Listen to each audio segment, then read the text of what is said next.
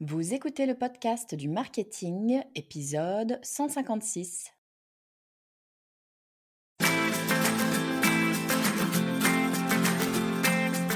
Bonjour et bienvenue. Je suis Estelle Ballot et je suis ravie de vous recevoir sur le podcast du marketing. À chaque épisode, je vous propose d'analyser les techniques marketing qui marchent, pas à pas et très concrètement, pour développer votre activité. En marketing, il y a un terme qui revient régulièrement, c'est copywriting. Alors j'invite tout le monde, toutes les personnes qui écoutent le podcast du marketing, à se pencher sur le sujet du copywriting, à se former, à s'entraîner, à tester ses compétences en copywriting parce que ça devient maintenant le cœur du sujet de plus en plus pour tout. J'étais en train de regarder là euh, tout à l'heure euh, ce qu'on peut faire avec l'intelligence artificielle et en fait, lorsque vous vous penchez sur ce qu'est l'intelligence artificielle, sur ce que sera euh, la compétence à avoir pour travailler avec l'intelligence artificielle, eh bien, ça va être de ce que, ce que l'on appelle de savoir prompter. Prompter, qu'est-ce que c'est? C'est de trouver les bons mots, la bonne phrase, la bonne demande à faire à son intelligence artificielle pour qu'elle produise quelque chose. En l'occurrence, je m'amusais à regarder ce qu'on pouvait faire sur de la production de contenu, donc il fallait que je trouve, eh bien, euh, la bonne consigne à donner à mon intelligence artificielle. Ce que je veux dire par là, c'est que dans le marketing d'aujourd'hui et dans le marketing du futur, probablement avec l'intelligence artificielle, le fait de savoir écrire, de savoir utiliser les bons mots, de trouver les bons mots, ça va être une compétence absolument centrale. Donc j'invite absolument tout le monde à se pencher sur la question du copywriting. Et aujourd'hui, je voudrais qu'on regarde un point très particulier du copywriting, parce que c'est un sujet très très vaste, le copywriting. Un point très particulier du copywriting, parce que c'est une question qu'on me pose régulièrement. Comment fait-on pour écrire un bon titre? Ben oui, comment est-ce qu'on fait pour écrire un titre qui soit accrocheur, qui soit percutant? Alors d'abord, bah, pourquoi est-ce qu'il faut savoir écrire un bon titre? Pourquoi est-ce que c'est un élément important? Est-ce que c'est un élément si important que ça finalement? Eh ben, j'ai tendance à dire que c'est l'élément le plus important. Tout simplement parce que si vous n'avez pas un bon titre, eh ben, personne ne va lire ce qu'il y a sous le titre. Euh, et c'est encore plus vrai en digital parce que en général, on va voir le titre par exemple sur une recherche Google boum, votre titre apparaît. C'est lui qui va être en compétition avec d'autres titres et qui va donner envie de cliquer. C'est donc d'agir. Donc, il faut réellement que ce titre soit impactant, soit fort pour que la personne ait envie d'aller plus loin, ait envie d'agir. La règle, finalement, c'est si vous n'avez pas de bon titre, vous pouvez avoir le meilleur contenu du monde, il ne sera jamais lu, jamais vu, jamais écouté. Donc, première chose à faire, c'est de travailler ces titres. Mais alors pour travailler ces titres, faudrait-il encore savoir à quoi sert un titre, quel est son véritable rôle, parce qu'il va pas pouvoir tout faire, bien évidemment, ce brave titre. Bon, premier rôle, ça paraît logique, c'est d'informer, hein, c'est de nous expliquer de quoi finalement est-ce qu'on va parler. Et puis, le deuxième rôle qu'on peut assigner au titre, eh bien, c'est d'attiser la curiosité. Parce que, bien évidemment, ça n'est pas en quelques mots euh, qui vont composer le titre que vous allez pouvoir, eh bien, informer complètement et pleinement euh, le lecteur ou, la personne qui, vous écoute, euh, vous n'allez pouvoir en donner qu'une toute petite partie de l'information globale. Ce qui est intéressant dans ce cas-là, c'est d'attiser la curiosité parce que la curiosité, c'est quoi? Ça donne envie d'aller voir plus loin. C'est cette fameuse action, le fait de cliquer pour pouvoir aller eh bien consommer ce contenu. C'est vrai aussi d'ailleurs lorsqu'on n'est pas dans le digital. Hein. attiser la curiosité avec un titre, eh ben, ça va vous donner envie de lire le bouquin, tout simplement. Donc bien évidemment, ce titre, il doit être court, hein, il n'est composé que de quelques mots, mais avec ces quelques mots, il doit pouvoir informer et attiser la curiosité. Très bien tout ça, mais comment est-ce que je fais pour rédiger un bon titre? Comment est-ce que je sais que eh ben, ce que j'écris, ça va informer, ça va attiser la curiosité, ça va faire en sorte eh bien, que les gens aient envie tout simplement de lire ce que j'ai produit? La première des choses à faire, et vous n'allez pas être surpris si vous écoutez le podcast du marketing régulièrement, évidemment, c'est de se mettre à la place de la personne qui va consommer votre contenu, de la personne qui va lire ce titre. Votre job en marketing, quoi que vous fassiez, je ne cesserai de le répéter, votre job, c'est de vous mettre à la place de votre audience. C'est de vous mettre littéralement dans les chaussures de votre audience. C'est pour ça que je tiens absolument à ce travail sur le persona pour pouvoir comprendre vraiment à qui on s'adresse. Pourquoi? Parce que à travers ce titre, finalement, c'est du contenu hein, dont on parle, du contenu qu'on va proposer. Et ce contenu, pourquoi est-ce qu'on le propose? On le propose pour satisfaire un besoin, pour répondre à un problème ou pour faire en sorte d'éviter un problème à notre audience.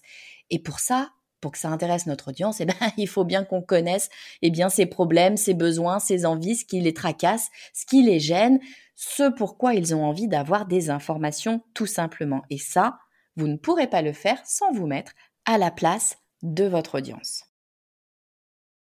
Deuxième conseil pour rédiger un bon titre, eh ben, c'est d'en écrire beaucoup. En général, quand on écrit un titre, eh ben, on en écrit un et puis on est content. Ah écrit mon titre, c'est super. Sauf que manque de peau, eh ben, c'est rarement le premier titre qui est vraiment très très bon. Le premier titre peut être bien, hein. attention, je ne dis pas le contraire. Mais si vous voulez réellement un bon titre, vous avez intérêt à travailler un peu plus la créativité de votre cerveau. Et il n'y a pas de meilleur moyen pour travailler la créativité que de tout simplement écrire, écrire, écrire. Écrivez un premier titre, deuxième titre, troisième titre, tout ce qui vous passe par la tête. Votre cerveau va faire un système de purge lui-même, tout seul comme un grand. Vous n'avez rien à faire. Continuez à écrire, ne vous arrêtez pas. Et à un moment donné, c'est comme si les chakras s'ouvraient. à un moment donné, votre cerveau va commencer à rentrer réellement en créativité, va rebondir sur les idées précédentes que vous avez eues et va vous permettre de trouver véritablement les bonnes idées. Écrivez-en 10, 15, 20, 30, 50. Marie Forleo, qui est une grande créatrice de contenu, dit qu'elle écrit systématiquement 50 titres pour toute création de contenu qu'elle fait et elle en fait beaucoup. Donc si Marie le fait, vous pouvez y aller, écrivez 50 titres. Il y aura du rebut, on le sait, mais parmi ces 50 titres, il y aura un très très très bon titre. Autre point extrêmement important dans un titre, il faut être simple et concise. Simple parce que personne n'a envie d'avoir à faire un PhD pour comprendre votre titre. Ça paraît logique et concis parce que c'est un titre. Hein Ça n'est pas l'argumentaire de tout ce que vous allez présenter ensuite. Encore une fois, l'objectif du titre, c'est d'informer de façon très générale et d'attiser la curiosité. On parle de quelques mots, pas d'une dissertation. Donc simple, concis. Quatrième conseil pour rédiger un bon titre, choisir des mots Alors qu'est-ce que je veux dire par des mots forts? Il peut y avoir deux types de mots forts. Ce sont des mots qui vont résonner hein, véritablement dans l'esprit euh, de la personne qui va les entendre ou qui va les lire.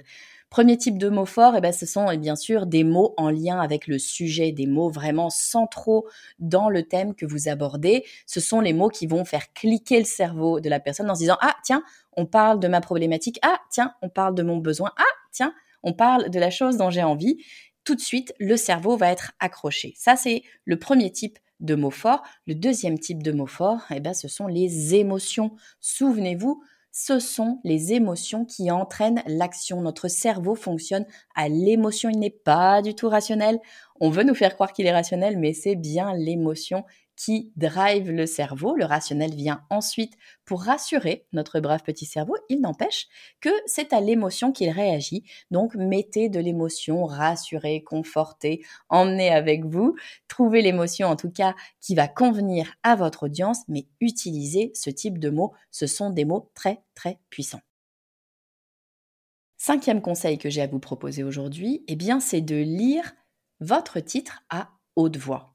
En fait, votre titre, c'est vraiment quelque chose qui doit pouvoir se déclamer, un peu comme euh, les vendeurs de journaux qui criaient les titres euh, à la volée dans la rue. Un titre, ça doit se dire, ça doit s'entendre, ça doit claquer finalement. Donc dites-le à haute voix. Si vous voyez qu'il fait bof, eh ben c'est pas le bon titre. Il faut que ce titre il sonne fort et bien. Et puis dernier conseil pour rédiger un bon titre, eh bien c'est d'utiliser des chiffres. Eh bien oui, il y a des études qui l'ont montré, notamment une étude par Moz et Conductor qui montre que les titres qui ont des chiffres sont 36% plus susceptibles de générer des clics. 36% plus susceptibles de générer des clics, ce serait quand même dommage de s'en priver. Alors pourquoi est-ce que les chiffres ont tant de pouvoir? Eh bien, alors ce sont des hypothèses, hein, mais a priori on peut imaginer que le chiffre en soi c'est une certaine autorité, ça a quelque chose de scientifique, quelque chose de réel, de concret. Euh, en plus de ça, eh bien ça permet à la personne qui reçoit l'information de savoir à quoi s'attendre. Elle sait pour combien d'éléments elle part. Euh, et puis d'un point de vue utilisateur, ça va faciliter grandement la lecture.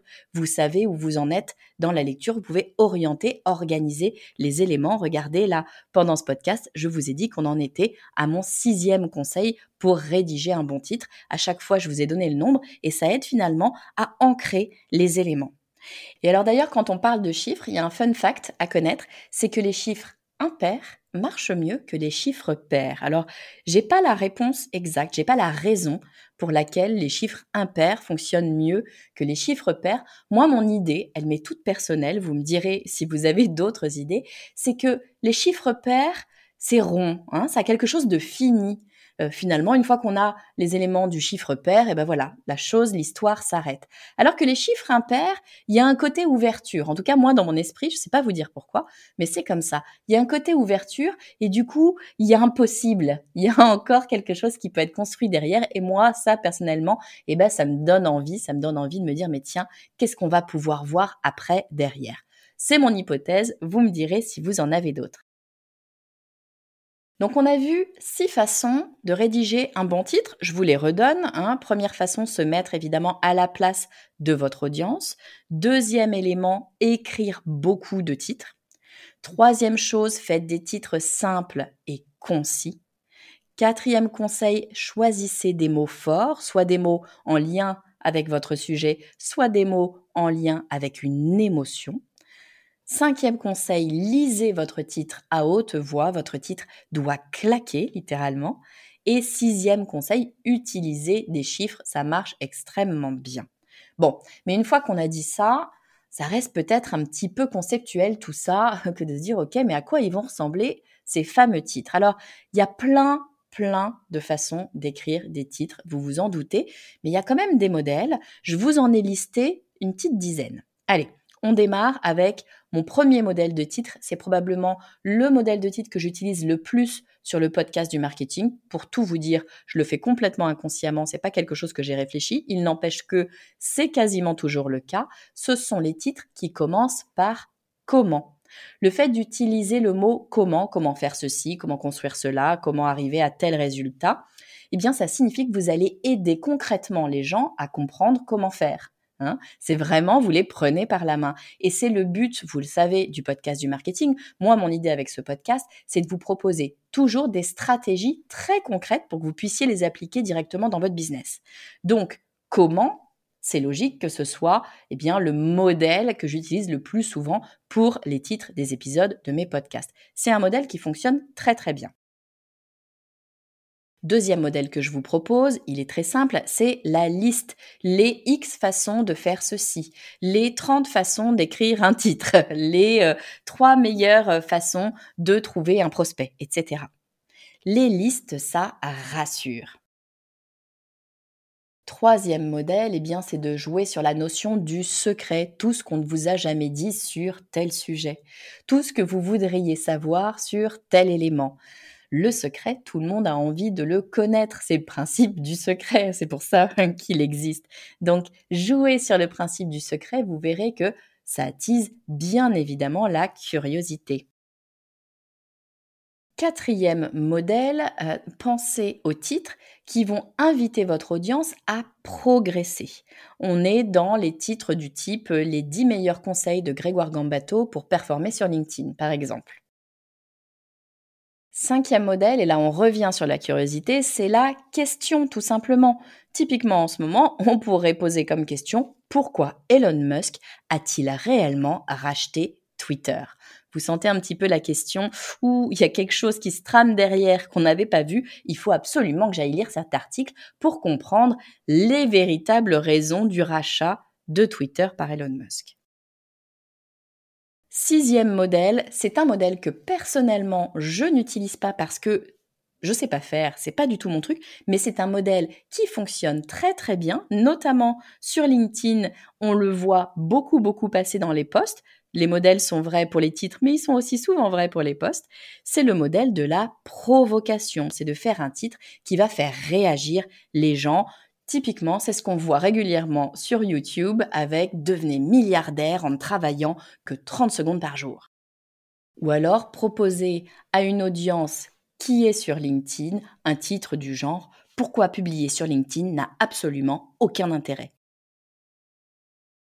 Septième modèle, là on va jouer un petit peu sur la peur, c'est l'avertissement. C'est ce que nous fait Emmanuel Macron en ce moment avec la peur de la coupure d'électricité, les attitudes à avoir pour ne pas avoir de coupure d'électricité, les choses à faire pour savoir si vous aurez de l'électricité tout l'hiver.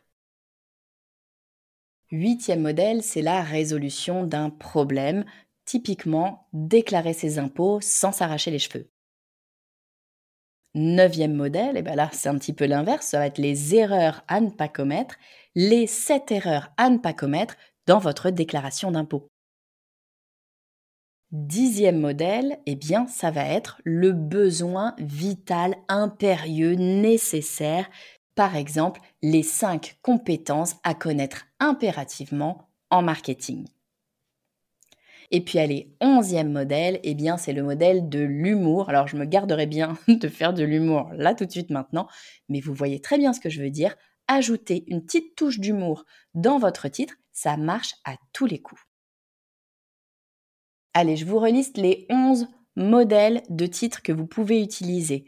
Le comment, la liste, dévoiler des secrets, des titres qui vont nous inviter à progresser, la question, la provocation, jouer sur la peur avec un avertissement, résoudre un problème, à l'inverse, montrer les erreurs à ne pas commettre, exprimer un besoin vital et ajouter un trait d'humour. Vous savez ce qu'il vous reste à faire pour votre prochaine création de contenu quelle qu'elle soit, que ce soit un email, que ce soit une newsletter, que ce soit un article de blog, un épisode de podcast ou même, pourquoi pas, un post sur LinkedIn, pensez à vos titres, pensez à vos accroches, travaillez-les parce que véritablement, c'est là que tout se joue.